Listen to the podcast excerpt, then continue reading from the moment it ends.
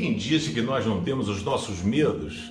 A fé, em momento nenhum, ela é ausência de medo, mas fé é a certeza da vitória. Foi assim na vida de Abraão. Em Gênesis 22, verso 5, quando Deus então diz que através dele a descendência dele seria como as estrelas do céu e as areias do mar. E aí Deus fala assim, cara, eu quero que você me ofereça Isaac como sacrifício. Abraão não pensa duas vezes, ele vai, porque ele conhecia Deus, ele confiava em Deus. Ele leva o garoto e aí o menino chega lá, o secretário do Abraão fala assim, mas é isso, mas não, fica aqui, eu vou lá e volto com o menino, mas ele ia matar o garoto, como é que ele ia voltar? Ele vai. Isaac, percebendo que o ambiente estava sinistro, falou assim, pai, cadê o cordeirinho?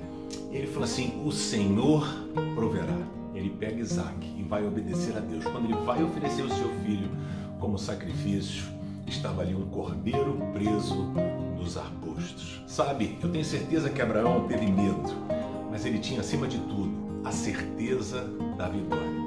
Você tem duas opções: ser dominado pelo medo ou a certeza da vitória, de que Deus vai ajudar você a vencer os seus limites. Você quer ser ajudado por Ele? Então vai, não fica no meio do caminho. O Senhor proverá.